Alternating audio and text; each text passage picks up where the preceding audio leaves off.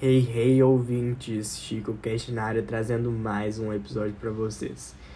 Então, galera, hoje eu vou falar sobre um tema que é, tá dividindo muitas pessoas, principalmente quando chega em ano de eleição, né? Porque para a escolha de presidente, né? Que também nem, nem significa muito para a macroestrutura do sistema político do Brasil, né?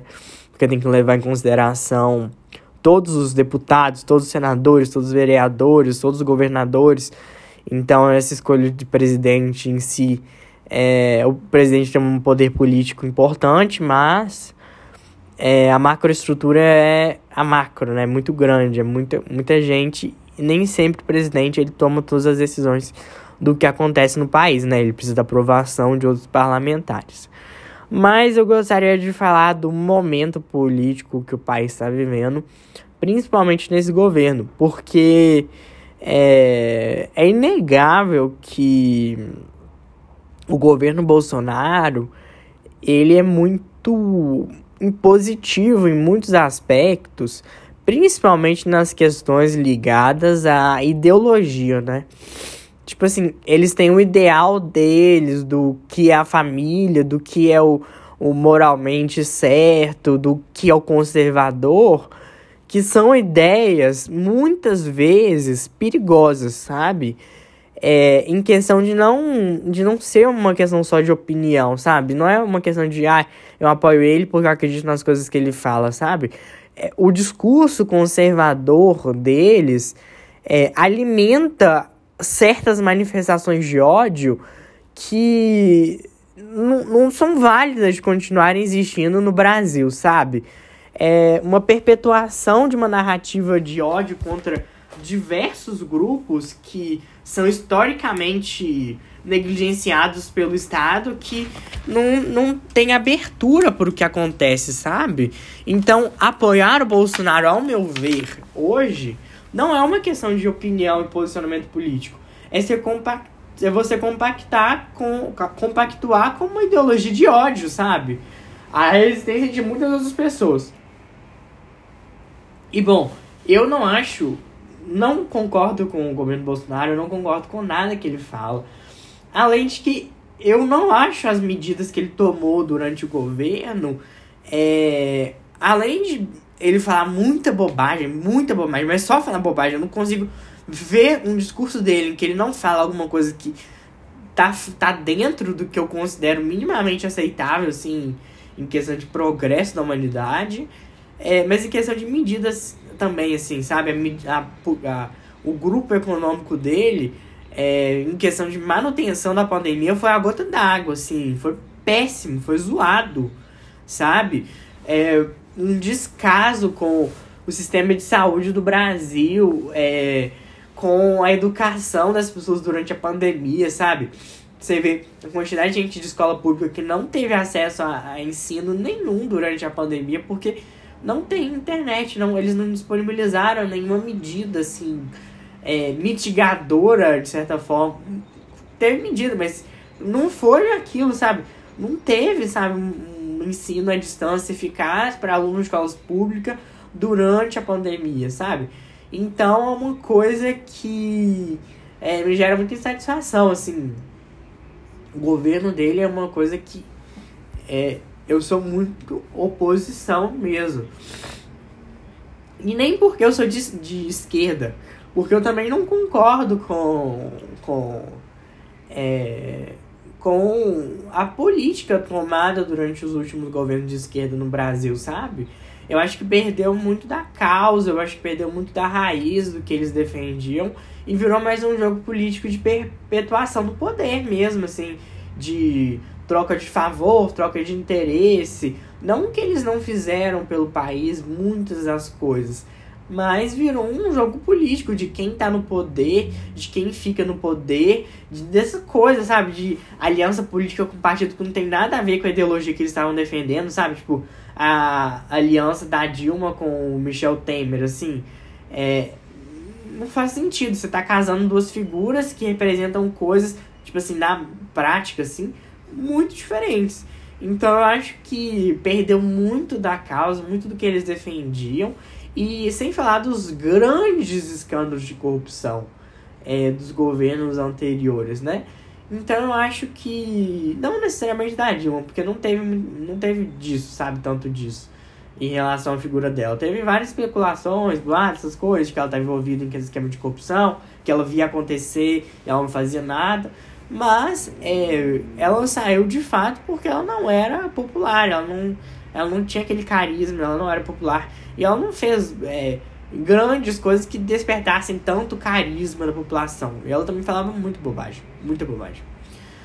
É, mas é muito triste assim, o momento que a gente está vivendo, porque se eu falar que eu não gosto do Lula, eles já me taxam como bolsominion, tal. Porque se você não babar o ovo do Lula, se você não pagar pau pro Lula, se você não falar assim, Lula, eu, eu mamo você, eu mamo você, eles vão, eles já vão te taxar como minion, como quem não, quem é contra a democracia, como não sei o que, sabe? E não é isso, não é, as coisas não funcionam assim.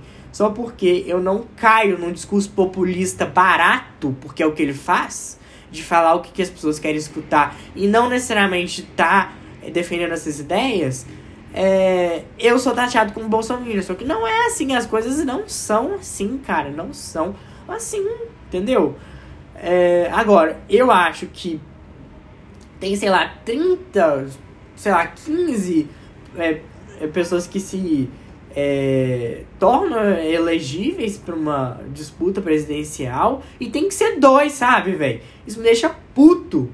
Tipo assim, a gente chegou num nível de é, tanta desarmonia, desagregação, polarização, que a gente tem que escolher entre dois caras que não necessariamente vão ser os melhores, a partir da minha concepção, pro país.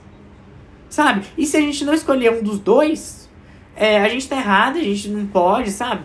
Eu acho chato. E é muito chato, porque não é mais uma questão de discussão de, de pauta, sabe? Você não escolhe o que vai ser melhor para a educação, o que vai ser melhor para a saúde. Você escolhe porque é uma, é porque é uma ideia, é uma ideia burra, sabe? É uma ideia burra.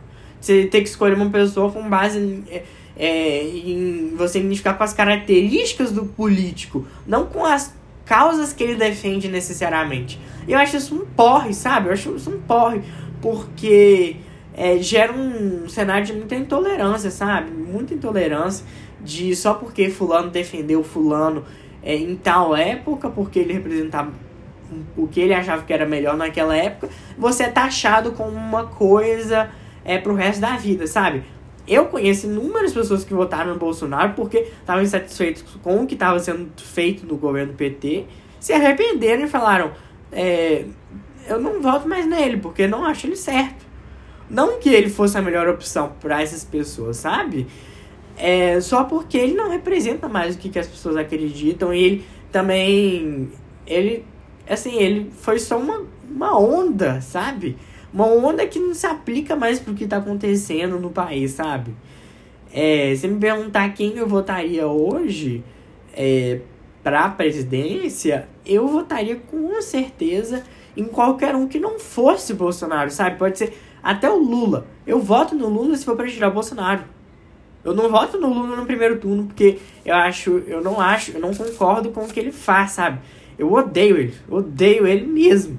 Mas eu odeio tanto, mas eu odeio tanto o Bolsonaro. E eu odeio tanto o tipo de política que o Bolsonaro faz que qualquer um que tiver para ser escolhido, eu voto. Sabe? Eu odeio Bolsonaro, eu odeio muito ele. É, em questão de eu ser ser humano, ele ser ser humano, e ele não representa o que, que é o, o direito do ser humano mesmo de existir.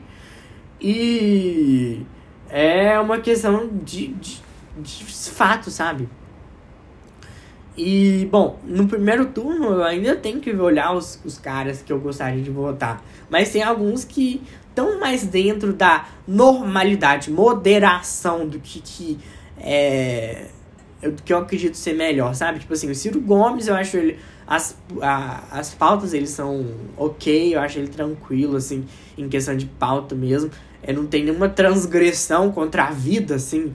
É, e, e eu acho que, que ele é uma, uma boa figura, assim, em questão de conciliar mesmo. Eu cansei de tanta desagregação. É muito chato, cara. Muito chato. É, e eu gosto dele. Eu não achei que o trabalho do Mandetta foi ruim, assim, eu tava vendo as coisas que ele tava defendendo. Eu não acho que é uma coisa tão ruim assim. E é isso, é, eu tava vendo esses, tem provavelmente vai surgir muitos outros. E é moderação mesmo, não levar isso para um tanto emocional, porque eu acho um saco, cara. É um saco. Enfim, eu desabafei de novo. Eu sempre tô falando o que eu penso, mas é sobre isso. E eu encerro aqui. E eu quero que vocês não fiquem putos comigo porque eu não babo o ovo do Lula, porque eu não acho que ele seja isso tudo, porque eu não acho mesmo, eu acho muito feio. Acho feio de verdade. Quem fica adorando a figura como se fosse uma santidade. Tipo assim, mano, muito menos, muito menos, cara, muito menos, cara. É um ser humano, não tem nada demais, nada demais. Enfim, sobre isso. Valeu.